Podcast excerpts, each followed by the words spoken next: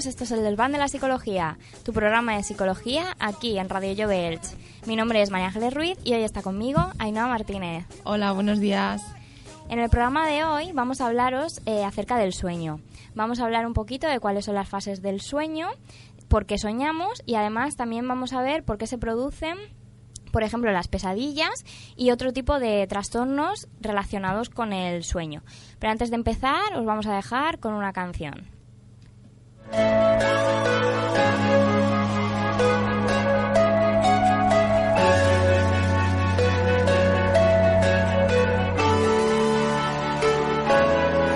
spend all my money, on a big old fancy car for these bright-eyed honeys. Oh yeah, you know who you are. Keep me up till the sun is high,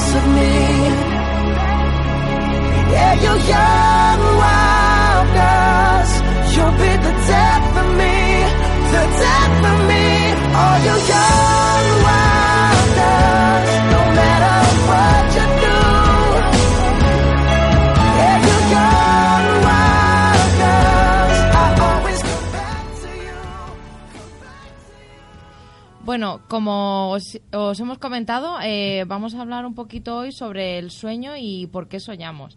Antes de empezar, es importante hacer primero una aclaración. Vamos a hablar de, de sueño como el acto de dormir y vamos a hablar de los sueños, que es decir, es el proceso cognitivo que realiza el cerebro mientras estamos durmiendo. Entonces, vamos a empezar por explicar un poco cuáles son las fases del sueño, pero fases del sueño como, como lo que os he comentado al principio, como acto de dormir, ¿no? Eh, explicaros un poquito que el sueño, pues, es un estado fisiológico que es necesario para la vida y que está caracterizado en, como como una interrupción temporal del, del movimiento, de la capacidad sensorial y el estado de, de alerta. Entonces, durante el sueño lo que se producen son cambios en las funciones del organismo y se desarrolla una actividad mental que es imprescindible para mantener el equilibrio físico y psíquico de las personas. Está diferenciado por cinco fases que se alternan una detrás de otra de manera cíclica. En primer lugar está la fase 1, que es una fase de sueño ligero, en la que la persona todavía es capaz de, escuchar y, notar estímulos táctiles. En esta primera fase el sueño no suele ser nada reparador, pero aún así el tono muscular eh, disminuye en comparación que, cuando estamos despiertos. En la fase 2, el sistema nervioso eh, bloquea las vías que hay de acceso a información sensorial, es decir, que ya el cerebro se encuentra más desconectado del entorno y facilita entonces así que podamos dormir. Este sueño en esta fase 2 es parcialmente reparador y ocupa alrededor del 50% del tiempo del sueño de un adulto. En esta fase también hay que recalcar que el tono muscular es mucho menor que en la, que en la fase 1. Bueno, luego también hablaríamos, lo siguiente sería la fase 3, en el que el sueño es mucho más profundo, es lo que se denomina como eh, ondas delta, son mucho más grandes. Eh, aquí el bloqueo sensorial digamos que se intensifica y si el individuo se despierta durante esta fase, pues normalmente se siente un poco como confuso, desorientado. Luego, en esta fase no se sueña, se produce una disminución entre el 10 y el 30% de la, de la tensión arterial y del ritmo respiratorio. Además, se incrementa eh, la hormona de, bueno, eh, la, producción perdón, de la hormona de crecimiento. El tono muscular es mucho más reducido que en la fase 2 y en esta fase tampoco hay movimientos oculares. En la fase 4 eh, es la fase de mayor profundidad del sueño. Es en la que la actividad eh, cerebral es mucho más lenta y al igual que la fase 3 es esencial para la recuperación física y especialmente psíquica del organismo. Se ha comprobado que déficits de sueño en la fase 3 y 4 pues causan eh, somnolencia diurna, es decir, estamos muy cansados en el, durante el día, no llega a ser un sueño reparador si no llegamos a estas fases de sueño. En esta fase el tono muscular, eh, igual que las demás, eh, se reduce mucho más, pero eh, no es la típica fase de los, digamos, de los sueños, pero sí que en ocasiones pueden aparecer aunque aparecen de, en forma de imágenes o algunas luces o figuras y no tienen ninguna línea, digamos, argumental. Quedan como imágenes sueltas. No es lo mismo que en la fase REM, como vamos a hablar.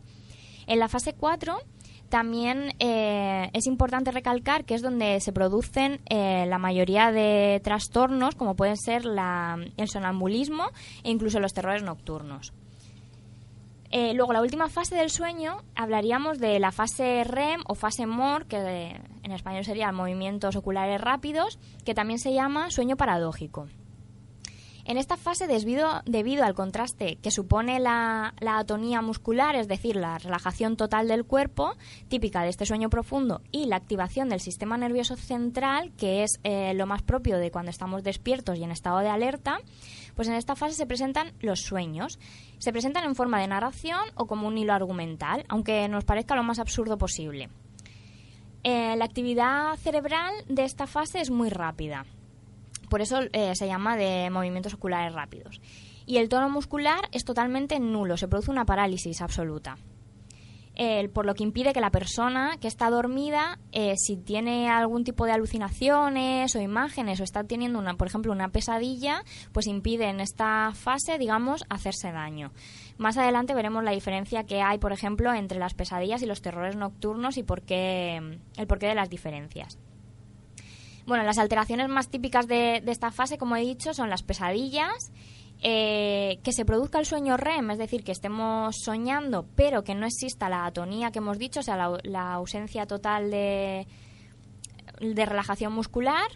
Y también se puede producir en esta fase del sueño eh, parálisis del sueño, que luego veremos más profundamente lo que es. Bueno, pues os acabamos de explicar un poquito eh, en qué se basa el sueño. El sueño como, como el, el acto de, de dormir y las fases que tiene, que son estas cinco fases que os hemos explicado. Ahora eh, vamos a hablar de por qué soñamos, es decir, la, actividad cognitiva que tiene el cerebro mientras, mientras, mientras estamos durmiendo, ¿vale?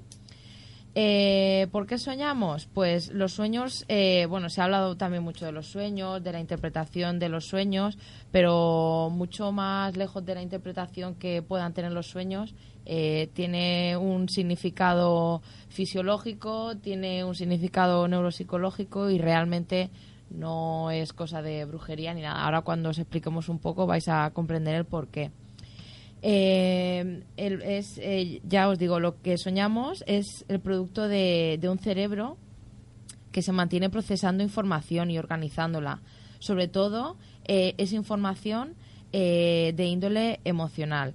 Es decir, no hay que pensar que los sueños son complicados ni son misteriosos mensajes del inconsciente. No, no, no hay nada más lejos que es un proceso cognitivo donde, donde lo que pasa que como las funciones cerebrales se encuentran a medio gas funcionando, muchas ocasiones, pues sí, tenemos la sensación de, de soñar cosas disparatadas, que no tengan mucho sentido, etcétera. Pero únicamente es eso, porque la función de la memoria, el poder de raciocinio se encuentran trabajando a medio gas y muchas veces se entremezclan entre, entre ellos pero ya os digo, nada más lejos que es un proceso cognitivo de, de un cerebro que está eso, eh, manteniendo un proceso de, de información y organizándolo.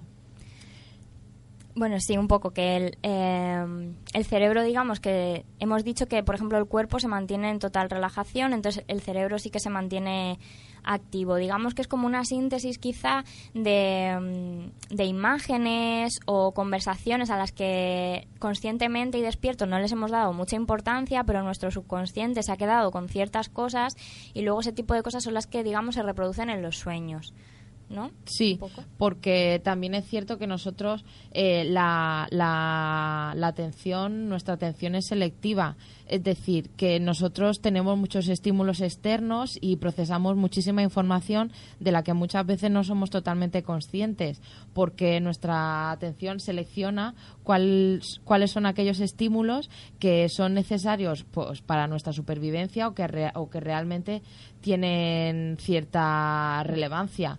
Todos los que suelen ser eh, irrelevantes, eh, digamos que la atención selectiva los, desecha, no los tiene en cuenta, pero eso no significa que sigamos procesando todo ese tipo de información.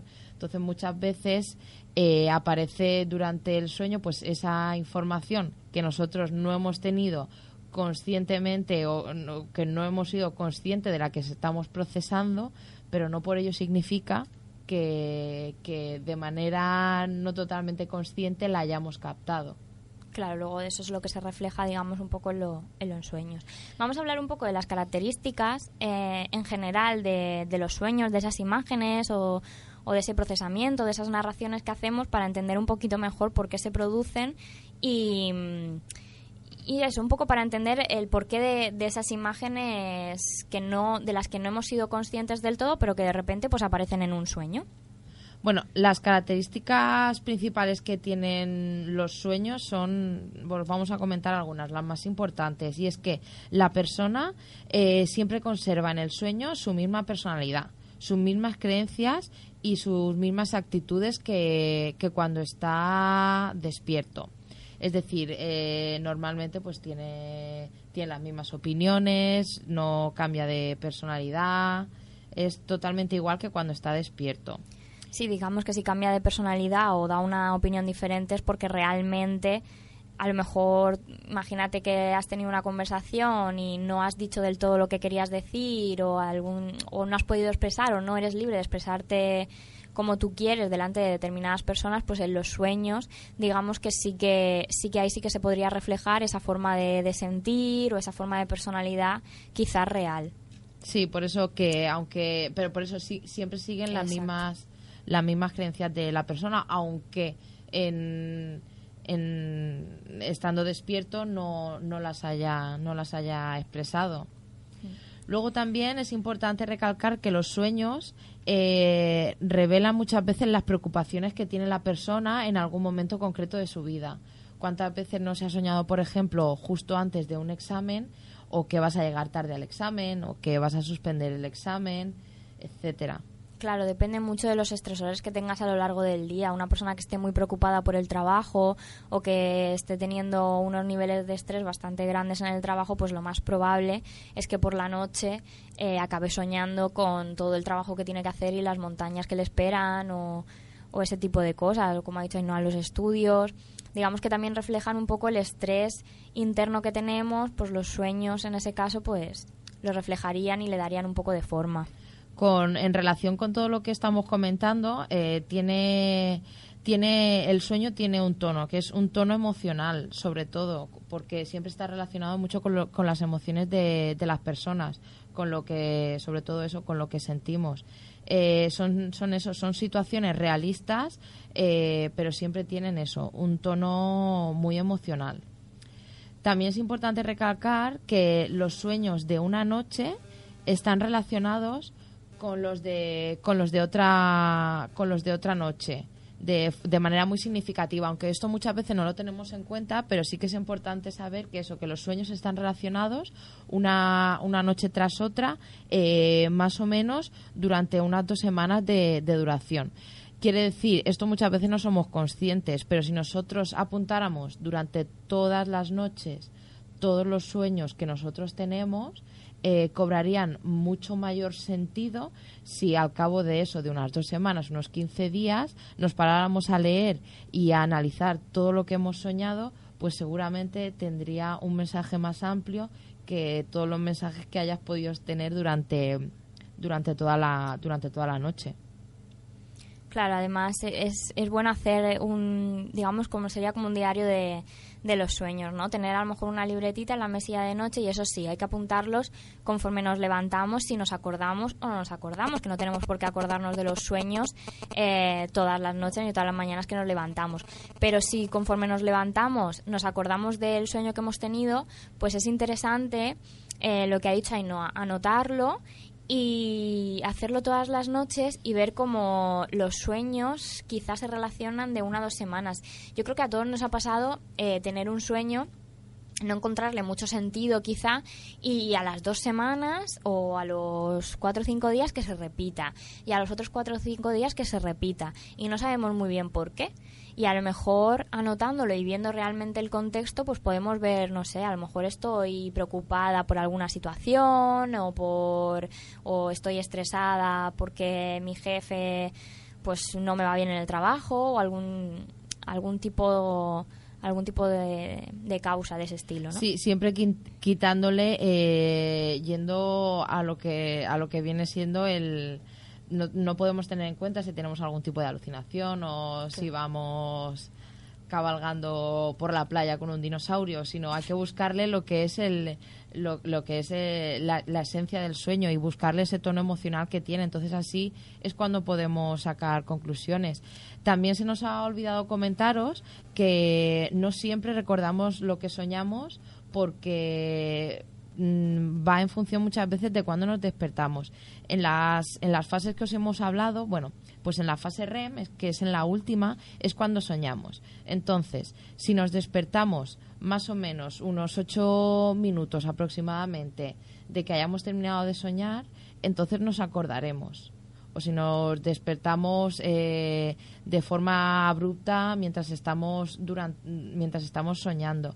Pero si despertamos mucho después en muchas ocasiones no vamos a recordar ya lo que lo que soñamos. Por eso mucha gente dice no yo es que nunca no suelo soñar todos soñamos lo que pasa es que no tenemos esa en función de cuando nos despertemos pues tenemos la facilidad para recordarlo o no pero todos todos soñamos a no ser que tengamos eh, alguna fase del sueño alterada y no lleguemos a entrar en esas fases en las que soñamos, si no, todos, todos soñamos, aunque muchas veces no nos, no nos acordemos.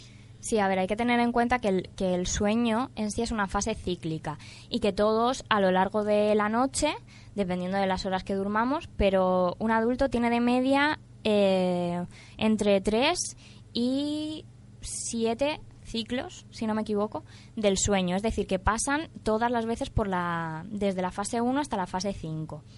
Eh, a ver, si bien el sueño es cíclico, por ejemplo, os digo, la primera fase del sueño suele, durar entre 5 y 10 minutos. ¿Vale? La segunda fase entre 10 y 40. La segunda fase es donde, ma- donde pasamos la mayor parte del, del tiempo, digamos, durmiendo. Ahí es donde más o menos nos quedamos. Luego la fase 3 dura entre 10 y 15 minutos. La fase 4 dura más o menos lo mismo y la fase REM, que es la fase donde soñamos, dura entre 10 y 20 minutos. Con esto, si hacemos una suma, un ciclo completo sería más o menos de una hora y media.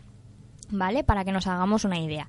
Entonces, eh, lo que dice Ainhoa, muchas veces la gente dice, no, yo es que no sueño. No, no es que no sueñes, es que tú a lo mejor pasas de la fase 1, vas pasando todas las fases, llegas a la 5 y si no te despiertas en mitad de la fase REM, que es donde se está produciendo el sueño, o unos minutos después, no lo vas a recordar. Puede ser que te hayas despertado en la fase 2, entonces ese sueño realmente no lo recuerdas. Pero todos soñamos. Luego también hay saltos dentro de las fases. Tú puedes estar de repente en la fase 3 o en la fase 4, que es una fase muy, muy profunda, y de repente escuchar un ruido o que te haga un poquito, o en la fase 2, que es un poco más que estás como un poco más consciente, no del todo, pero si tu cerebro está un poquito más activo, más consciente, si en esa fase escuchas cualquier ruido, puedes pasar a la fase 1 otra vez, es decir, pues despertarte un poquito así y entonces volver otra vez a coger un poco el sueño, ¿vale? Pero más o menos para que os hagáis una idea de que es cíclico, de que todos soñamos, lo que pasa es que dependiendo de en qué fase del sueño nos hayamos despertado, pues podemos recordar o no ese, ese sueño. Eh, otros, otra característica también muy importante de los sueños es que normalmente siempre hay, existen dos patrones eh, de, sueño. Por un lado, eh, encontramos eh, una secuencia progresiva y una solución a un problema. Es decir, es, es como, como un cuento, con un... Con un principio y un final. Y un principio y un final, ¿de acuerdo? Y luego también hay, otra, hay otro tipo eh, de sueños que están eh, más relacionados con una secuencia traumática que se repite a lo largo del sueño y que muchas veces no se soluciona. Entonces, esto también eh, lo podemos relacionar con eso, con el estar varias noches soñando una y otra vez eh, lo mismo sin, Claro. sin darle, sin, sin tener que llegar eh, a una solución. Esto suele pasar muchas veces cuando nos encontramos en, en alguna etapa de nuestra vida que tenemos ansiedad o que tenemos baja autoestima, se suele presentar este tipo de este tipo de problemas. Sí, o que las preocupaciones pues son mucho mayores, tengo muchas más preocupaciones, entonces es como que empieza el sueño, intento darle solución y no lo estoy constantemente intentando buscar eso y no y no lo consigo, que al final pues llega a ser un poco pues frustrante para la persona que se despierta quizá en medio del sueño queriendo haberlo solucionado y de repente pues no no se ha podido. Luego también otra característica muy importante es que, que recordamos mucho mejor los sueños que son más excitantes. ¿A qué nos referimos? Bueno, sobre todo, eh, ya no solo hablando, por ejemplo, de los sueños con carga sexual, que evidentemente los recordamos por precisamente por esa carga por esa carga sexual los se suelen recordar con más facilidad sino también por ejemplo sueños en los que mm, no sé hayamos tenido una actividad pues muy frenética durante el sueño. Pues imagínate que estoy con mi familia con mis amigos en un parque de atracciones y me acabo de montar una montaña rusa pues seguramente si me despierto justo ahí lo voy a recordar mucho más vivo y con, con un hilo argumental mucho mucho mayor O el fallecimiento de algún ser querido durante el sueño, eso también se suele... algún elemento estresante o Claro. traumático todo ese tipo de sueños sí que se suelen recordar. Pero eh, claro, excitante en cuanto a una emoción vivida de manera, de manera Fuerte. fuerte. sí ¿De acuerdo? No solo como, no solo como sueños eh, excitantes eh, sexuales, sexualmente hablando. Eh, también es importante, eh, lo, hemos, lo hemos ido comentando a lo largo de, estas características que os estamos explicando, es eso, la presencia de elementos extraños y estrafalarios en, en los sueños. ¿Qué es eso? Pues el- muchas veces cuando soñamos, pues aparte de esa carga emocional, viene muchas veces eso disfrazada con con que volamos o que estamos andando por las nubes, no sé. Sí, cosas aparecen, así. aparecen elementos que no son reales o que no se podrían dar en la vida real, pero que a lo mejor sin darnos cuenta de después de, como hemos hablado antes, ¿no? que los sueños digamos que se guardan ahí durante dos semanas o los recuerdos. A lo mejor hace dos días o tres vi una película en la que, no sé, alguien volaba, pues a lo mejor eso se ha quedado en mi, en mi subconsciente y de repente pues aparece en un, en un sueño como una especie de deseo o recuerdo de esa película, pero tampoco hay que buscarle mucho mayor significado. También, aparte de que puede ser un recuerdo de eso, de, de alguna secuencia que hayamos tenido en, en, nuestra vida, pues como ver una película o haber leído un libro donde, donde se relacione ese tipo de situación con el sueño, pues también destacar que, que pues eso, no hay que preocuparse o no hay que darle mayor importancia cuando tenemos algún tipo de sueño, eso donde aparece algún elemento que sea un poco raro, que sea extraño, sino únicamente hay que tener en cuenta que es eso, que las, eh, los procesos mentales que existen en el cerebro, pues como ya hemos comentado, pues no están al 100%, como pueden encontrarse cuando estamos en vigilia. Eh, entonces, pues es eso, muchas veces pues se entremezclan porque el raciocinio se encuentra trabajando a medio gas, la memoria también se encuentra a medio gas, entonces muchas veces pues se mezclan este, este tipo de, de situaciones mientras estamos soñando, pero nada más, nada más lejos de, de ello. Sí, no hay que darle ninguna interpretación fuera de la lógica porque no, no la tiene. Todo el tema de la interpretación no de los sueños no, digamos que no es muy fiable científicamente ni, ni creo yo que nos sirva de, de mucho. Bueno, una cosa también interesante es que eh, a partir de los siete años la frecuencia de los sueños eh, empiezan a desarrollarse con contenidos más complejos.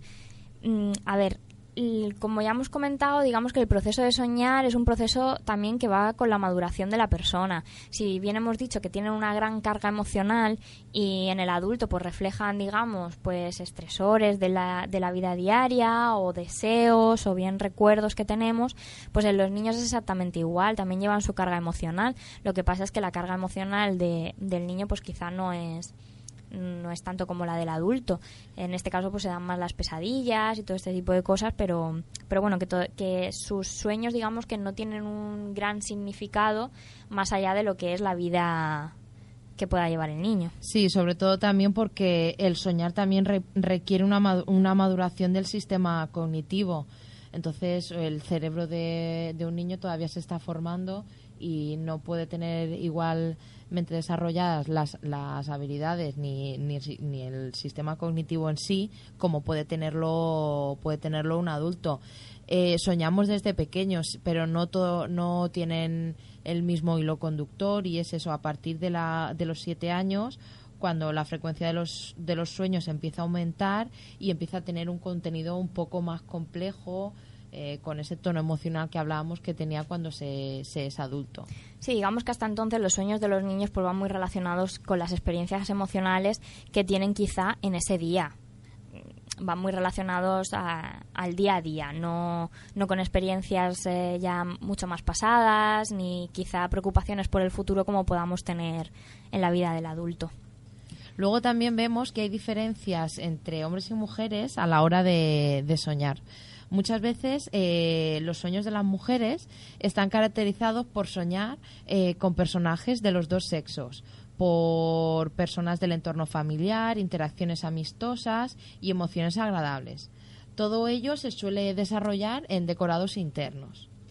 Y luego, por otro lado, los sueños que suelen tener los hombres están mayormente caracterizados pues por una actividad física y sexual, interacciones agresivas, siempre aparecen, suelen aparecer más personajes masculinos y siempre están mucho más relacionados con la voluntad de éxito, con, con, con la hostilidad y las decoraciones suelen ser exteriores. Cuando hablamos de decoraciones hablamos a del escenario un poco donde se del escenario donde se desarrolla.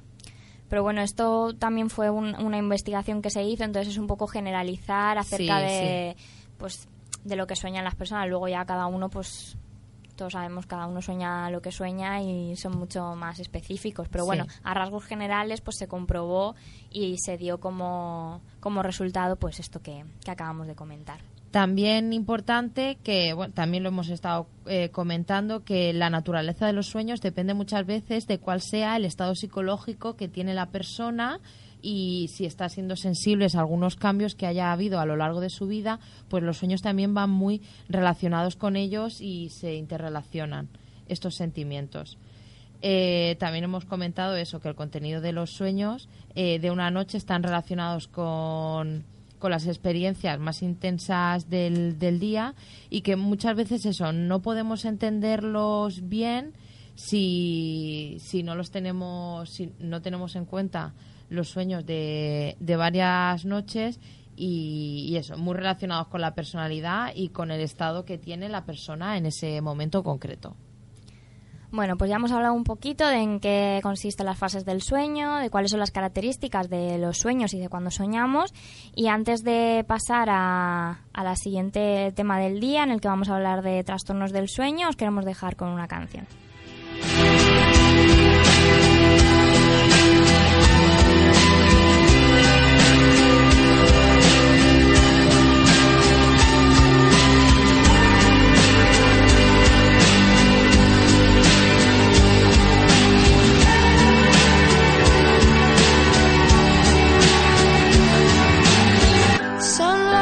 Creeping in, illuminates our skin. We watch the day go by, stories of what we did. It made me think of you, it made me think of you.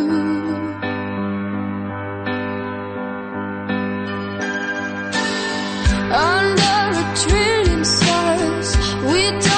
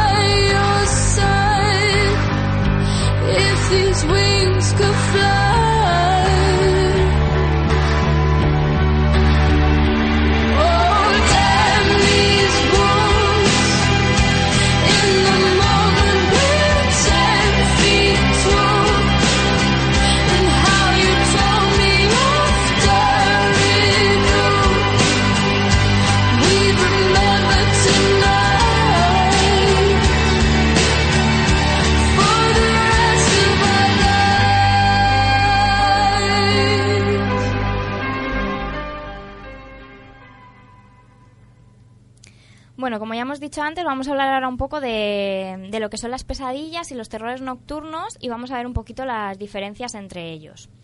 ¿Vale? Eh, las pesadillas generalmente comienza- comienzan antes de los 10 años y casi siempre se consideran una parte normal de, de la infancia. No tenemos por qué alarmarnos ni, ni preocuparnos en esta, en esta época. Eh, tienden a ser más comunes en los niños que, perdón, en las niñas que, que en los niños y las pesadillas suelen desencadenarse por hechos muy rutinarios, como puede ser, pues a lo mejor empezar los estudios en un nuevo colegio o incluso después de las vacaciones, mm, o hacer un viaje nuevo, los niños no saben dónde van a ir, están un poco ansiosos y esto pues les puede provocar la pesadilla, están un poquito más nerviosos o por algún tipo de enfermedad, por fiebre de ellos o por preocupación de que los padres pues puedan padecer algún tipo de enfermedad. Las pesadillas pueden continuar hasta la edad adulta. Lo único que varía es que es- son las causas por las que se producen la- las pesadillas. Eh, pueden ser solo una forma en la que nuestro cerebro, digamos, eh, tiene de hacer o de, mm, mm, digamos, de liberar las tensiones y los temores que tenemos pues, en la vida cotidiana. Las pesadillas pueden ser causadas o bien por, por un hecho importante que, que se nos acaba de producir, como puede ser también la, la pérdida de un ser querido o un acontecimiento muy traumático o, o- estresante, o bien por el estrés pues, del hogar o del trabajo, si hay algo que nos, que nos preocupa mucho.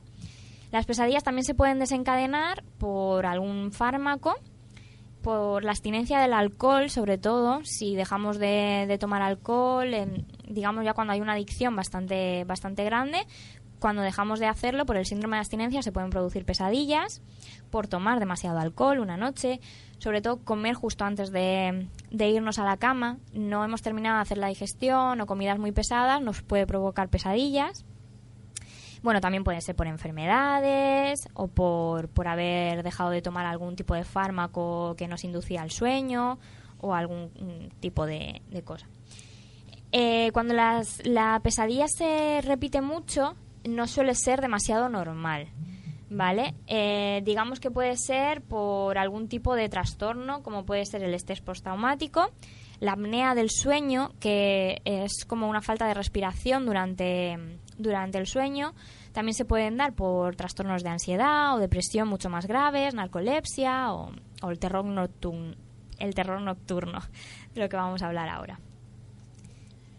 Con respecto a los terrores nocturnos, pues eh, ocurren, deciros que ocurren durante el sueño no REM, es decir, que no aparecen eh, en la misma fase del sueño que pueden aparecer las pesadillas. Esta es una de las grandes diferencias que existen entre lo que puede ser un terror no- nocturno y una pesadilla.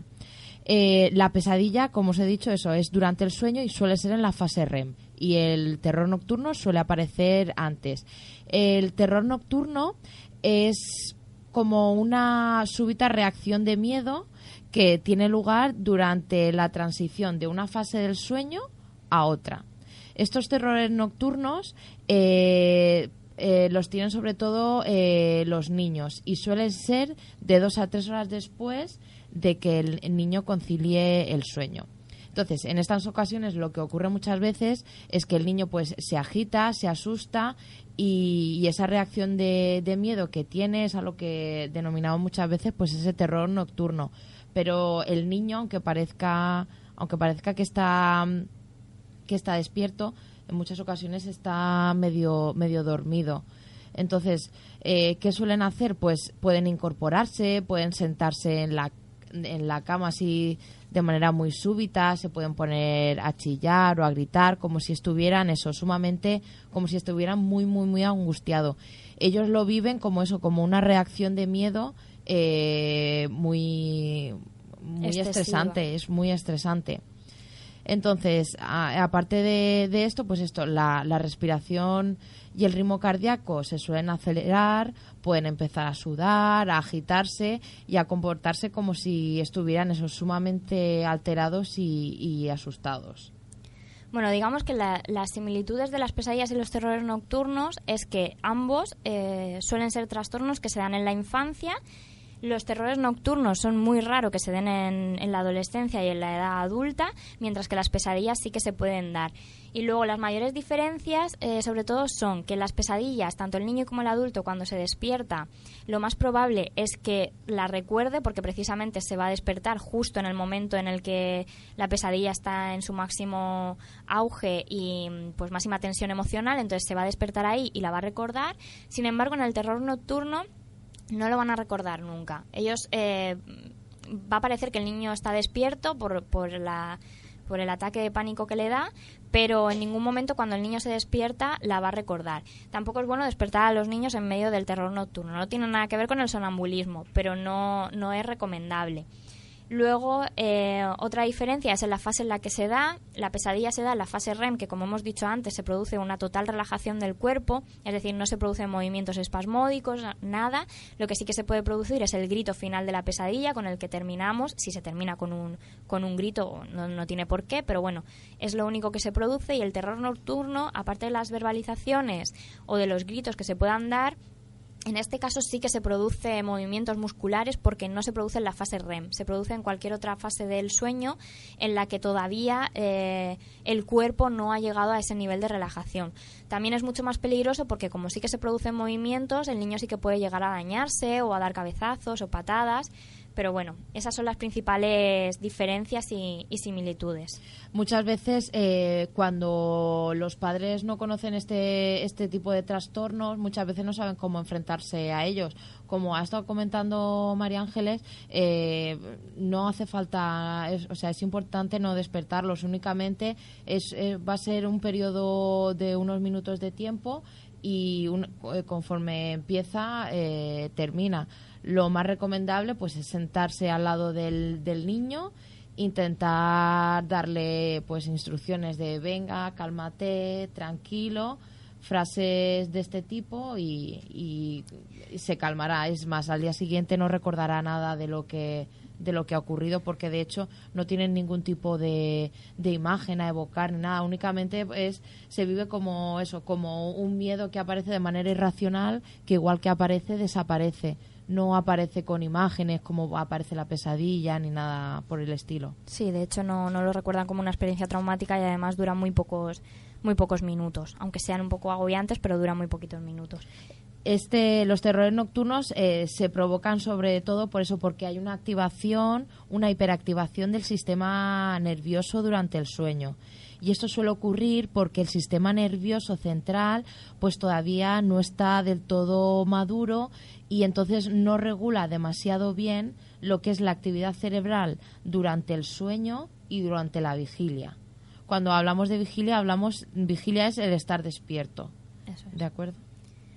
Bueno, como curiosidad, también queríamos comentaros algunas de las pesadillas, las 10 pesadillas, digamos, que son más comunes, que yo creo que casi todos en algún momento de nuestra vida hemos tenido. Como puede ser, por ejemplo, soñar con desastres naturales, bien que se cae un avión, eh, un terremoto, vivir un tsunami, este tipo de cosas, digamos que mm, son universales, nos preocupan a todos y en cualquier momento de nuestra vida se puede producir una pesadilla de este tipo.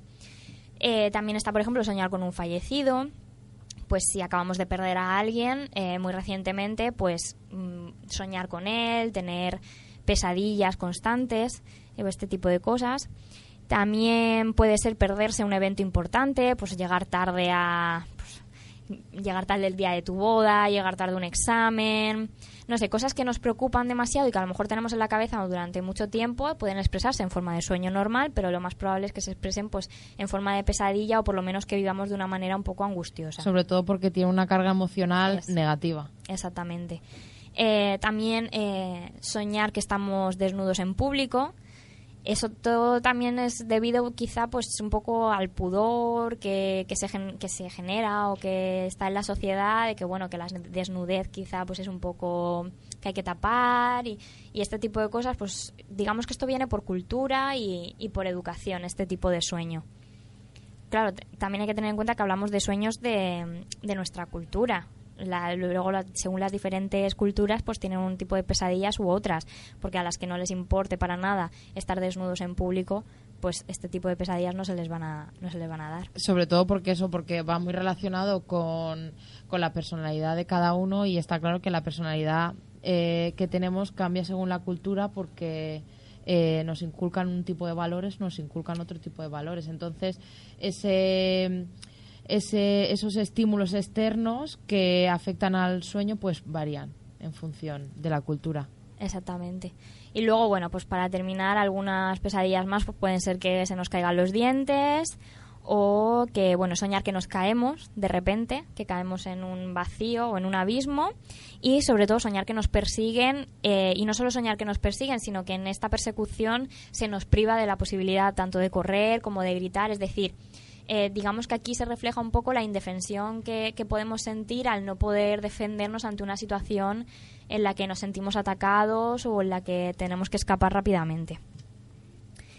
Bueno, eh, otro trastorno del que vamos a hablar eh, es el sonambulismo.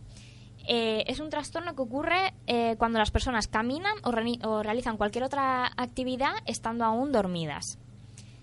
Las, bueno, el ciclo normal del sueño ya hemos hablado que tiene pues ciertas etapas y desde la somnolencia hasta que llegamos al, al sueño profundo, entonces digamos que el hecho de caminar dormido o el sonambulismo propiamente dicho ocurre con mayor frecuencia cuando estamos en fase REM del sueño. Es decir, bueno, en las primeras horas de la noche o en las etapas del sueño 3 y 4. Lo que ocurre principalmente es que hay una desincronización eh, de las etapas eh, del sueño, perdón, que, que es lo que produce el, el trastorno. Se desincronizan y lo que ocurre es que el, el- la persona pues tiene el comportamiento relacionado con una etapa del sueño, pero realmente se encuentra en otra en otra etapa distinta a ella. En adultos el sonambulismo pues puede ocurrir debido a pues a alcohol, a sedantes, a otro tipo de medicamentos, a afecciones médicas como pueden ser pues convulsiones o trastornos mentales. Eh, también eh, muchas de las personas que sufren sonambulismo, pues eso, pues que caminan dormidas, pues se pueden parar y se pueden lucir como si estuvieran despiertas cuando realmente están totalmente dormidas, porque pueden levantarse, caminar, realizar actividades complejas, pues como mover muebles, pues ir al baño, pueden vestirse o desvestirse. Incluso en, en casos muy muy extremos pues han llegado a conducir vehículos mientras estaban estaban dormidos Sí, realmente mantienen toda la capacidad motora y lo que pasa es que no son conscientes de ello.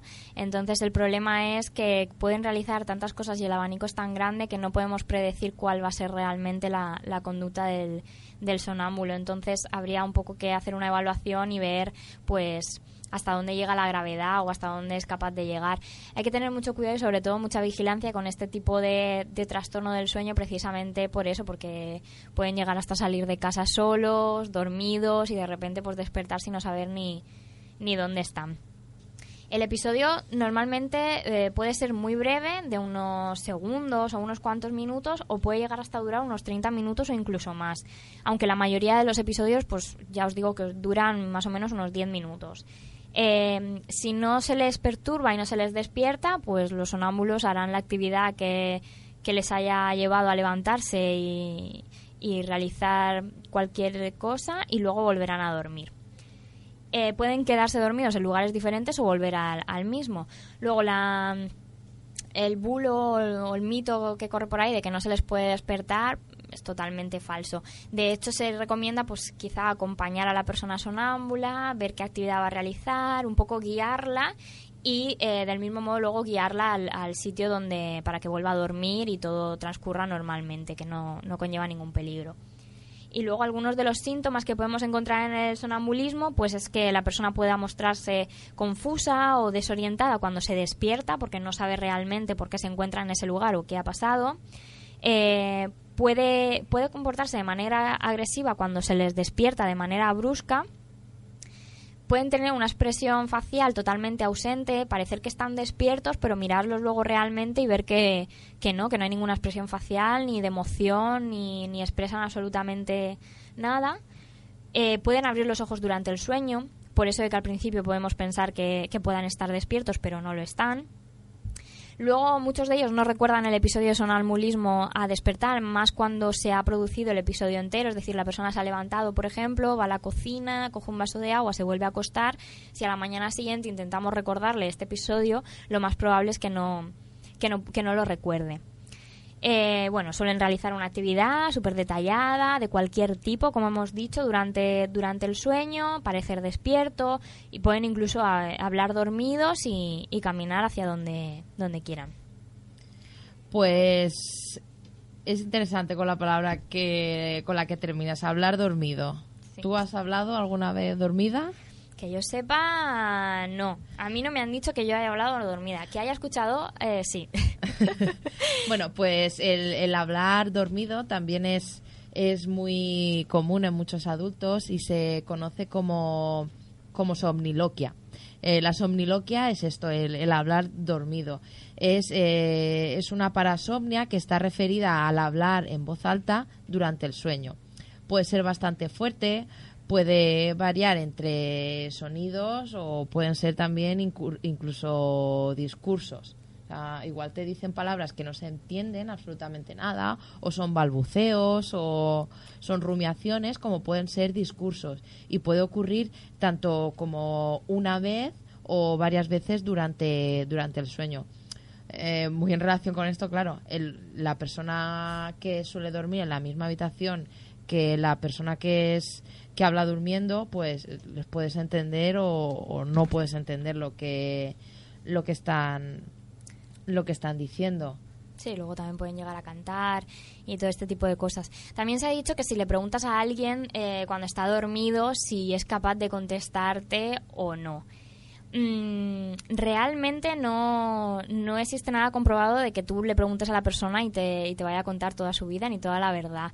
Puedes hacer preguntas, lo más probable es que no contesten, porque el, el episodio de, de somniloquia, digamos que, que va marcado por, el, por la propia persona. Es decir, en el momento en el que yo hablo o digo alguna frase, pero automáticamente se paran. No estoy toda la noche hablando ni puedo, por supuesto, mantener una conversación contigo. En el caso de que pueda mantener una conversación contigo o que creas que has contestado, pues también puede ser que el nivel de conciencia en ese momento sea un poco pues mayor pero en ningún caso se puede mantener una conversación con alguien que, que te esté hablando durmiendo. Eh, eh, por lo general solemos hablar, eh, puede haber dos, dos tipos de, de situaciones en las que podemos hablar. Una puede ser eh, generalmente eh, cuando despertamos en una fase, cuando pasamos de una fase del sueño a otra y también puede ocurrir cuando durante el sueño, en la fase, en la fase REM, es, eh, estamos hablando o verbalizando lo que lo que estamos lo que estamos diciendo. Entonces muchas veces esto el somniloquio la persona que habla no es consciente de su propia verbalización y sobre todo no distingue eh, su discurso. Es decir no sabe si de lo que está hablando es real o, o no real. Realmente no No es consciente. no es consciente de, de ello Bueno, otro tipo de trastorno del sueño del que vamos a hablar y con el que terminamos sería la, la, el- perdón, la parálisis del sueño, ¿vale? ¿En qué consiste la parálisis del sueño? Eh, es una imposibilidad de realizar cualquier actividad motora de forma voluntaria durante un espacio de tiempo, ¿vale? En el que eh, solo se conserva la actividad de eh, los músculos respiratorios. Esto puede ocurrir al comienzo del sueño y sobre todo al despertar en, en algún momento a lo largo de la noche o por la mañana. Vale, esto sucede cuando hay una atonía muscular eh, propia del sueño del sueño MOR o del sueño REM, es decir, no tengo capacidad, digamos, para mover los músculos. Todo mi cuerpo está demasiado relajado, entonces no puedo no tengo, digamos que mi cuerpo no se ha despertado todavía. porque está en una de la- está en la en la última fase del sueño en la que recordamos que no hay tono muscular ninguno Exactamente. Y es donde se producen también lo- los sueños. Esto duele- suele durar varios segundos o varios minutos y suele desaparecer de forma, de forma espontánea. Eh, ¿Por qué es tan significativo y tan no sé, y tan... tan, y tan notorio. tan muchas, notorio, y la- muchas veces suele vivirse con, con auténtico terror porque es como es como una eh, como una desincronización que hay entre también las fases del sueño porque tú realmente está tu cerebro ya está despierto es decir ya está funcionando en, en una situación de vigilia es decir está despierto pero tu cuerpo todavía no ha despertado. Entonces por eso la gente tiene la sensación pues eh, lo vive con, con muchísima angustia porque únicamente eh, puede respirar tiene conciencia total pero no puede mover todo todo su cuerpo porque su cuerpo todavía está durmiendo Exactamente. es como una desincronización que hay entre las entre las entre las fases del, del sueño Sí, se produce una disociación, digamos, entre el cuerpo eh, y la mente y la conciencia. Eh, es lo que mucha gente llama quizá los, las proyecciones astrales, el hecho de, de que seas consciente de que tu cuerpo está ahí, pero no puedas despertar. Además, es lo- conforme a lo que está diciendo Mari, muchas veces eso suelen ser, eh, se les suele llamar viajes astrales porque eh, en la mayoría, en la mayoría de las ocasiones se produce eh, y suelen aparecer de manera simultánea la, la alucinación. Es decir, que tienes un tipo de vivencia que estás despierto pero no puedes mover tu cuerpo y además a ello se le suma el hecho de que tienes eh, cierto tipo de alucinaciones. Exactamente. Y nada, se suele producir o justo antes de quedarte durmiendo o justo cuando, cuando te vas a, a despertar. Bueno, pues con esto eh, llegamos al final del programa de hoy. Antes de despedirnos, os informamos de que podéis dejar o- dejarnos vuestras preguntas y sugerencias a través de nuestra página de Facebook www.facebook.com barra desván de la psicología. Muchas gracias a todos los que nos habéis escuchado y acompañado en este programa y os esperamos el próximo martes de 11 a 12 aquí en el desván de la psicología. Hasta luego. Hasta luego.